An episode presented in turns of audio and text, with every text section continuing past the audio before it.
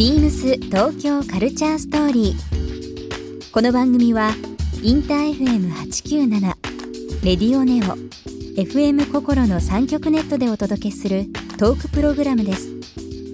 案内役はビームスコミュニケーションディレクターの土井博志。今週のゲストは小西俊之ですコピーライターでクリエイティブディレクターの小西俊之さん CM 制作から商品開発都市開発までを手掛けるお仕事についてや発想の源などさまざまなお話をお伺いします。そして今週小西さんへプレゼントした砂ごけシートをリスナー1名様にもプレゼント。詳しくはビームス東京カルチャーストーリーの番組ホームページをご覧ください。応募に必要なキーワードは番組最後に発表します。Beams. Beams.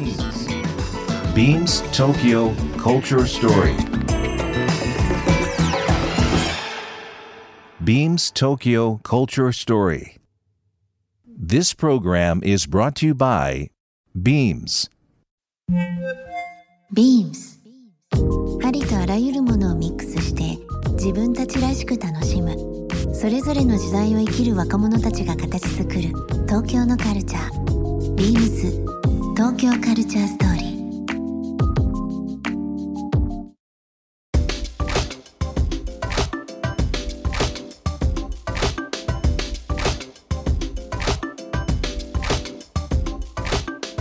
まあ、今いろんなお仕事されてる中で、はい。まあ、小西さんに今影響を与えてるもの、まあ、もう多数いろいろあると思うんですよ。うん中でも最近こういったものに影響を受けて 仕事に生きてるとか、まあ、人のつながりとかなんか。そうですね。影響を受けてるっていうのは、まあ、たくさんのものから影響を受けて僕だから人とつながってその人から影響を受けることがでかいはい。ですね。だから例えば土井さんとこうやって話して、えやっぱ聞いてて話が面白いなと思ったらその考え方に触れたいと思ってご飯食べに行ったりうん。飲みに行ったりとかっていうのがある、で本当はそんなにむちゃくちゃ人とつながるのが上手い人ではないと自分では思うんですよ。うん。だけど本当はそうなんですけど、興味はすごくあって、うん。できるだけいろんな人たちといろんな体験をしたらいろんなものが見えてきて自分にはないものがどんどんその手に入るんじゃないかっていうふうな感覚はやっぱりあって、あの GO っていう会社の三浦君が人脈っていう言葉大嫌いでクソだって言ってたんですけど、僕は 人脈っていう感覚はやっぱやっぱり自分にもなくて、え好きな人とつながっていくと好きな人が出てくるので、うんうん。こんなに好きな人がいいてうん。こういうやり方の人がいるのかっていうのの喜びが結構あるタえイプなんですね。ね。でそれをを一つの具現化したのはその今西麻布にだスナックだるまっていうスナック作っててですね、ねそこにあのあそこカラオケがあるんですけどマイクがないんですよ。スナックだるまってそうなんですか？はい、ないんです、ね、マイクがない。マイクがないんですよ。うん。でそれはあの僕はもうあの詩が歌詞がすごい好きだから、ええ。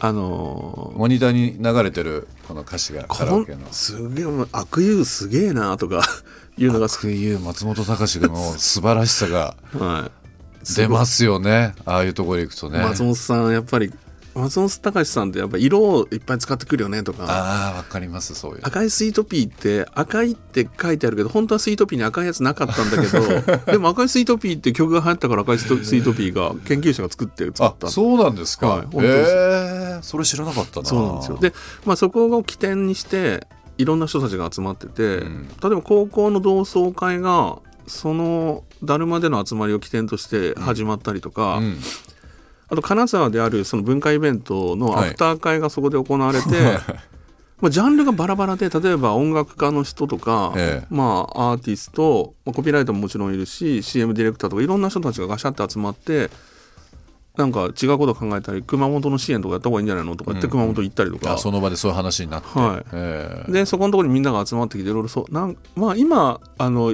いろんなグループチームがいますけどそこはなんかすごい起点となっているから、そこに行くといろんな人に出会えたりとか、うん。面白いものとかに出会えたりするっていう起点になっているのであとはそれはもうそういうのが意味合いとして欲しくてご自分で作られたんですか？いやそこまでは考えてなかったですね、うん。なんか飲み屋さんみたいなのがあると、うん。なんか自分がフラッと行けていいなって思ったのが最初ですけど,、なるほど。ただそこにフラッと行けていいなって思う人たちがたくさん集まってきてて楽しんでる感じですかね。よく会員制じゃないのって言われるんですけどそんなこと全然なくてかん勝手に来てもらえば全然いいんですけど。このラジオ聞かれてる方もスナックだるまそっていうのでも はい。調べていただいて、はい。なんか、ね。はい。あのーバーテンバーテンダーはすごい優秀なあの渡るくんっていうのがいてですね、はい、なんかついいろいろ人つないでくれたりするんで、えーあの、うん。スナック、まあ、ここ3年5年でもう改めてですけどねもう一回あの市民権を得たというかまあ、昔からあるもんですけど、その意味合いとして人と人とをつなぐ場所でもあるし、うん。単純にこう、ね、今お話ありましたけど会員制とか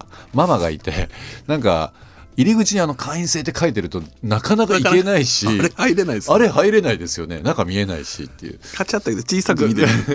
なんかその大人のね世界というようなイメージでしたけど、今って本当若い子もね行って。そうですね。スナックの代わりにネオスナックって言われてたりしするのの、まあだるまは多分そっち系だと思うんですけどね。だからバー的な要素が結構あるし、まあネオスナックでも何でも僕はいいなと思っていて、うん。その人が集まってくる起点だったりする場がやっぱりその街には必要なのでそうですね。はい。うん。それが有機的に始まっていってしかもなんだろう育っていくっていうか、はい。でいろんな時代によっていろんな人たちが来るようになっていくと本当に良いから、そこな場みたいなのを作るのが本来の街を作るっていうふうなことの起点なのかと思うんですよね。この間あの新宿ゴールデン街の方久しぶりに飲み行ったんですよ、はいはいいいですね。うん。で裏路地でうん。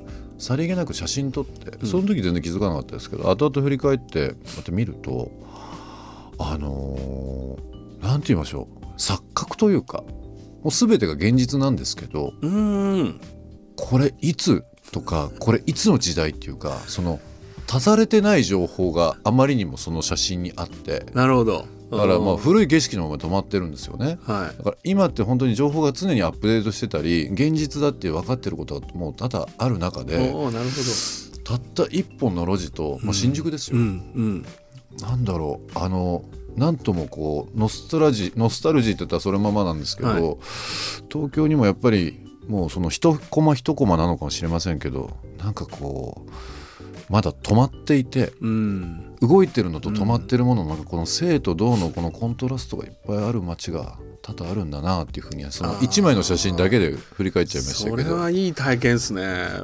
いやでもその感じはすごいよくわかります。あの、時間が飛んでるっていうか、うん。止まってるとか飛んでるとかその感覚に陥るとちょっと心地いいですよね。ですよね。うん。なんかこうあまりにも馴染みすぎてていろんな情報とか新しいものとか、うん。まあ、日々見てるものがルーティンで入ってくるよりも、うん。そうなんですよ。ちょっとした何か時間時空のズレみたいなのがあると心地いいですよね。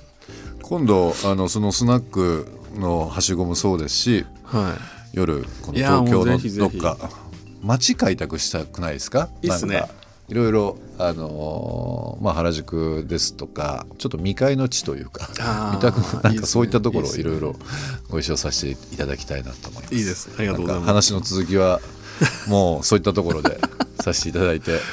あっという間に時間なんでですよ。あ。本当ですか？あれでもう。なんか早いもんですね早い本当に。時の過ぎるのは本当早いなと思います。もうあのいろんな言葉メモしました。僕なんか1週間 あのいろいろお話しさせていただく中でいろんな形で素敵な言葉をいただきました。ありがとうございます。あの小西さんもし告知等あれば、えーと思いますけども。告知あの、はい。えっと西麻布にスナックだるまというお店ををやっているっていうのを一度お話ししましたが、まあ、スナックだるまあの料理が美味しいしお酒も飲めるので、あと歌えないカラオケもあるから いいですね。一度遊びに来ていただければと思ってます。はい。ビームス東京カルチャーストーリー、えー今週ゲストはですね、えーコピーライター、えークリエイティブディレクターの、えープールの、えー代表です。けど小西さん。小西俊之さんにお越しいただきました。1週間どうもありがとうございました。ありがとうございました。ビームス東京カルチャーストーリーゲスト小西俊之さんにプレゼントした砂ごけシートをリスナー1名様にもプレゼント。応募に必要なキーワード「コピーライター」を記載して番組メールアドレス beams897 アットマークインター FM.jp までご応募ください。詳しくは番組ホームページまで。Beams デミルクスビームス池袋ショップマネージャー本田美幸です。デミルクスビームス池袋は3月7日ルミネ池袋の地下1階に新しくオープンしました。今シーズンはベーシックカラーに色鮮やかなピンクやグリーンを差し色として合わせるコーディネートがおすすめです。お仕事帰りにもぜひお立ち寄りください。ビームス東京カルチャーストーリー Beams Tokyo Culture Story. This program was brought to you by Beams.